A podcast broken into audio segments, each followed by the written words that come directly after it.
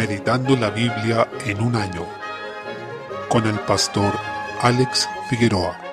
Día 16, mes 12. Miqueas capítulo 5. Desde el versículo 1 comienza con una profecía sobre el lugar de nacimiento del Mesías, la única en todo el Antiguo Testamento que se refiere a esto de forma específica. Esto relaciona a Jesús con David, ya que de todos los reyes de la dinastía davídica, solo David, el primero, y Jesús, el último, nacieron en esta ciudad. La salida que se menciona desde Belén indica su humanidad, mientras que sus salidas desde la eternidad revelan que Él es Dios, ya que solo Dios es eterno, y muy probablemente se refieren también a sus apariciones a lo largo del Antiguo Testamento. Al considerar estas cosas, junto con el hecho de haber nacido en un humilde establo en la pequeña ciudad de Belén, vemos la gloria de Cristo en su humillación, al dejar temporalmente la gloria que tenía con el Padre en el cielo para venir a nacer, vivir y morir en humillación. Así, el Señor Jesús no se rebajó solo en su muerte, sino en todo su ministerio desde su encarnación, pero este reinado no se manifestaría inmediatamente luego de esta profecía, tendrían que pasar aproximadamente 700 años más, pero el tiempo llegaría en que la mujer designada por Dios tendría que dar a luz al Redentor que vendría de Israel para salvar al mundo.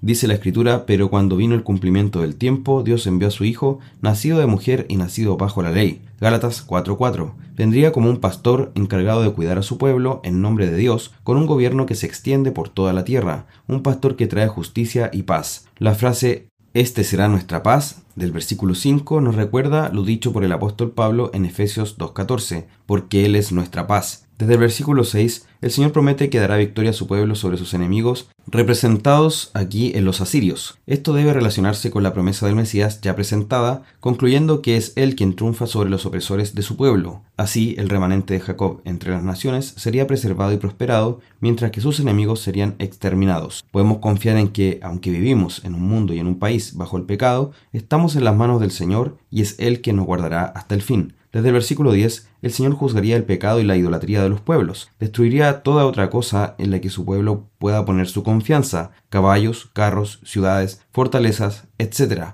y echará por tierra toda idolatría y hechicería, para que los suyos confíen solo en Él. Está hablando en serio, aquellos que permanezcan en rebelión sufrirán la venganza del Señor, pues no se rindieron ante su majestad. Capítulo 6. Desde el versículo 1 el Señor convoca a juicio a su pueblo, ya que solo les había hecho bien, les mostró su misericordia y los libró del mal, guardándolos de sus enemigos. Sin embargo, este pueblo se rebeló contra él y le fue infiel. Si Israel consideraba su historia, vería una y otra vez la mano de Dios guiándolos y librándolos, pero podrían constatar que ellos le respondieron con ingratitud y rebelión. Esta temática es muy marcada en profetas como Oseas, donde se describe a Israel con la imagen de una mujer adúltera. El Señor nos dé un corazón fiel a su pacto y nos libre de esta ingratitud. Desde el versículo 6 el Señor no se complace solo en los sacrificios, sino en un corazón dispuesto en amor a Él. No hay medio terrenal que nos permita adorarle como debemos y encontrar su misericordia. Si no van acompañados de un corazón que adora en espíritu y en verdad, los sacrificios de animales no sirven de nada y tampoco servirían gestos extremos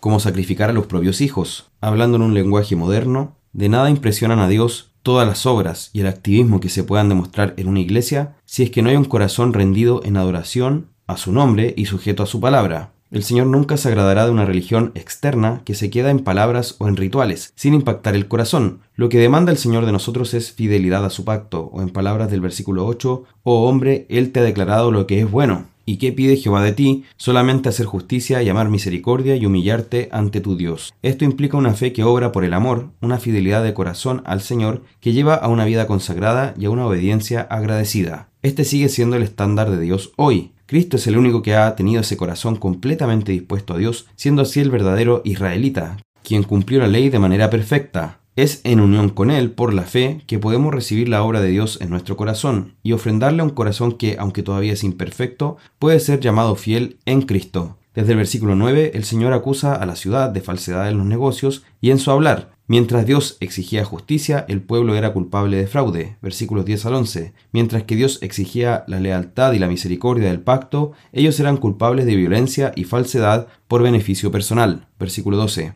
Esto comenta la Biblia herencia reformada. Por eso este pueblo recibió el juicio del Señor. En vez de seguirlo a él como rey, habían andado en la senda de Omri y Acab, dos reyes perversos que violaron la ley de Dios y abandonaron sus caminos, arrastrando a su pueblo a hacer lo mismo. Esto había traído hambre, falta de provisión, insatisfacción, frustraciones y derrotas ante los enemigos. Las maldiciones derivadas de la desobediencia al pacto habían venido sobre ellos. Esta era la vergüenza que el pueblo debía llevar por dejar a su Dios. Una vez más, el llamado es a tomar en serio a nuestro Dios, arrepentirnos de nuestra maldad constantemente y buscar su rostro para encontrar misericordia. Capítulo 7. Desde el versículo 1, Miqueas expresa su lamento y su frustración al ver que la maldad reina en el que debería ser el pueblo que refleja el carácter de Dios, esa nación santa llamada a andar en su ley. En ninguno se encontró rectitud ni misericordia, todos se devoran unos a otros por egoísmo, comenzando por los príncipes y los jueces que juzgan con injusticia por sobornos. Hasta las familias se estaban desintegrando debido a una corrupción profunda y extendida.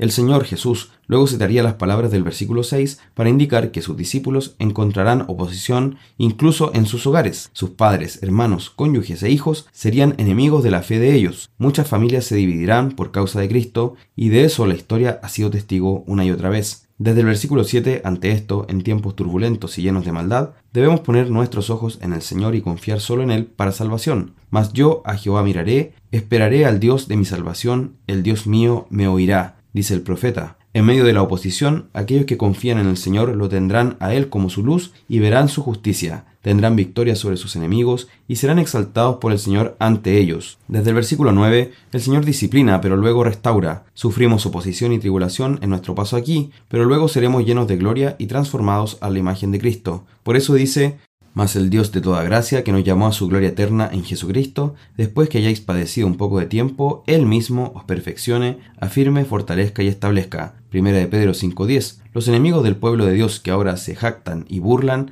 verán la exaltación de la iglesia y ellos mismos serán pisoteados. Desde el versículo 14 el Señor volvería a compadecerse de su pueblo y lo redimirá ante los ojos de las naciones, tal como lo hizo en el Éxodo, y todos los que no creyeren en el Señor se avergonzarán al ver su poder demostrado en la exaltación de aquellos que son suyos. Versículo 16. Esta figura del nuevo Éxodo prometido es una manera constante en que los profetas se refirieron a la restauración del pueblo de Dios, y ésta se consumará cuando seamos reunidos por Cristo para ser glorificados en su segunda venida.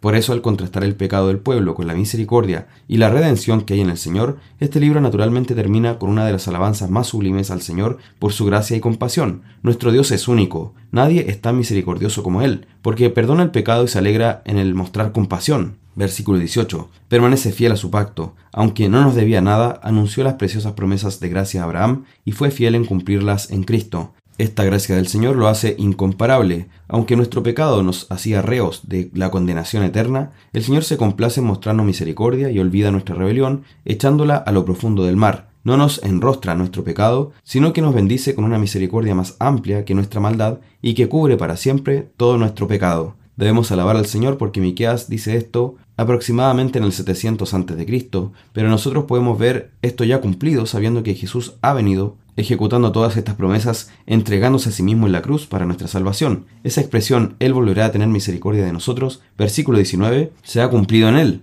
Es en su sacrificio que podemos tener perdón completo de nuestros pecados y vemos que ellos han sido echados a lo profundo del mar. Y por eso también es que podemos tener certeza de que Él vendrá para establecer por completo su reino de justicia, paz y misericordia, que ya fue inaugurado en su primera venida, pero que será consumado en su regreso. Gloria a Dios por su gracia, su bondad y fidelidad en Cristo.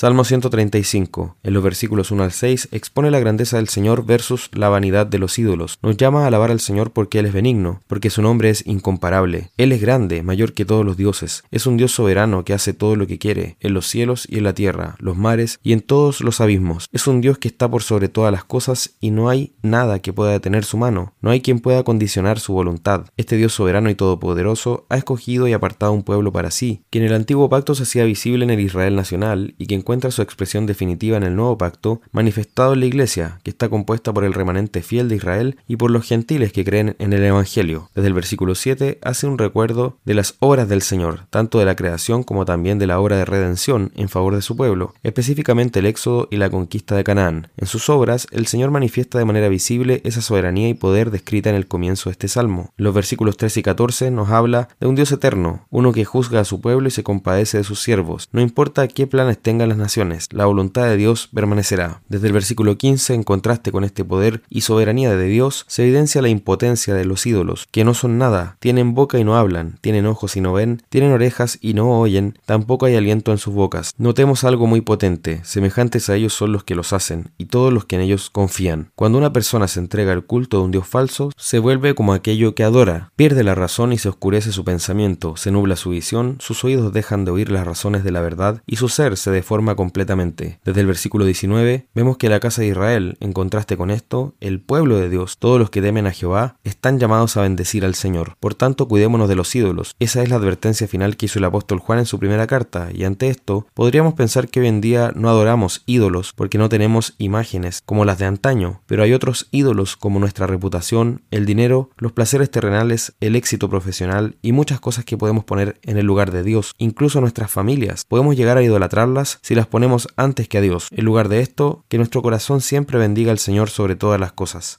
Proverbios capítulo 30 versículos 5 y 6. Vemos que como hijos de Dios debemos tener a su palabra en la más alta estima y ante ella debemos rendirnos en reverencia. No hay nada más puro y limpio que ella, pues ha salido de la boca de Dios y en él tenemos nuestra seguridad, de modo que podemos esperar confiados. Una señal clara del creyente verdadero es que no buscará alterar la palabra de Dios agregando o quitando a ella según lo que mejor le parece. Muchas personas dicen creer en Dios, pero no se rinden ante su palabra, sino que la juzgan según su propio criterio. Toman las partes que les agradan, pero dejan de lado las que les desagradan, y así se convierten en jueces sobre el Señor y su palabra. Quien haga tal cosa no puede considerarse discípulo de Cristo, y debe arrepentirse de su insolencia. El Señor nos ayude siempre a rendirnos ante su palabra y aceptarla tal como ella ha sido entregada, porque es nuestro mayor bien. Es lámpara a nuestros pies y lumbrera a nuestro camino, como dice el Salmo 119, 105.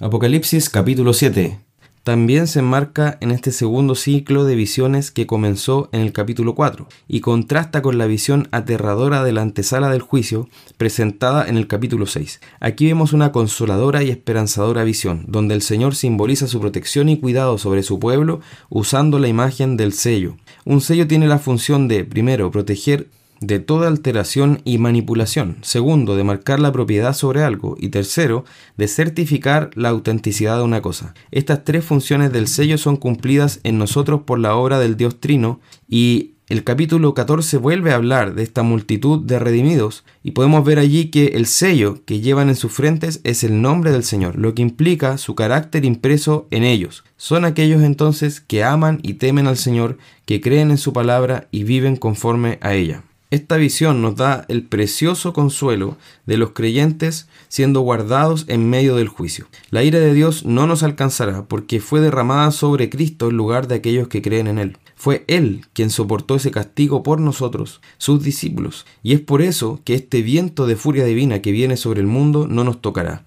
Recordemos que este es un paréntesis entre el sexto y el séptimo sello. Entonces, antes del fin somos sellados para nuestra protección, para marcar que somos de propiedad de Dios y que por tanto no seremos condenados con el mundo, y para certificar que somos verdaderamente sus hijos. Ahora, ¿quiénes son estos 144.000? Es un terrible error interpretar esto de manera literal.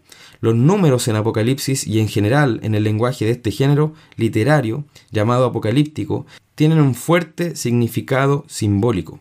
Aquí vemos la multiplicación de 12 por 12 y luego por 1000, es decir, 10 por 10 por 10. Tomando como referencia la descripción de la Nueva Jerusalén donde están representadas las 12 tribus de Israel y los 12 apóstoles del Cordero, vemos que en este número se ven entonces reflejados los creyentes del Antiguo y del nuevo pacto. Y la multiplicación por mil da la idea de una multitud de una cosa, de una gran cantidad de algo, que por supuesto no se limita exactamente a ese número mil. Así también podemos interpretar los mil años del capítulo 20. Entonces los 144.000 son la multitud del pueblo de Dios de todas las edades que han sido sellados por el Señor con su nombre en la frente de ellos.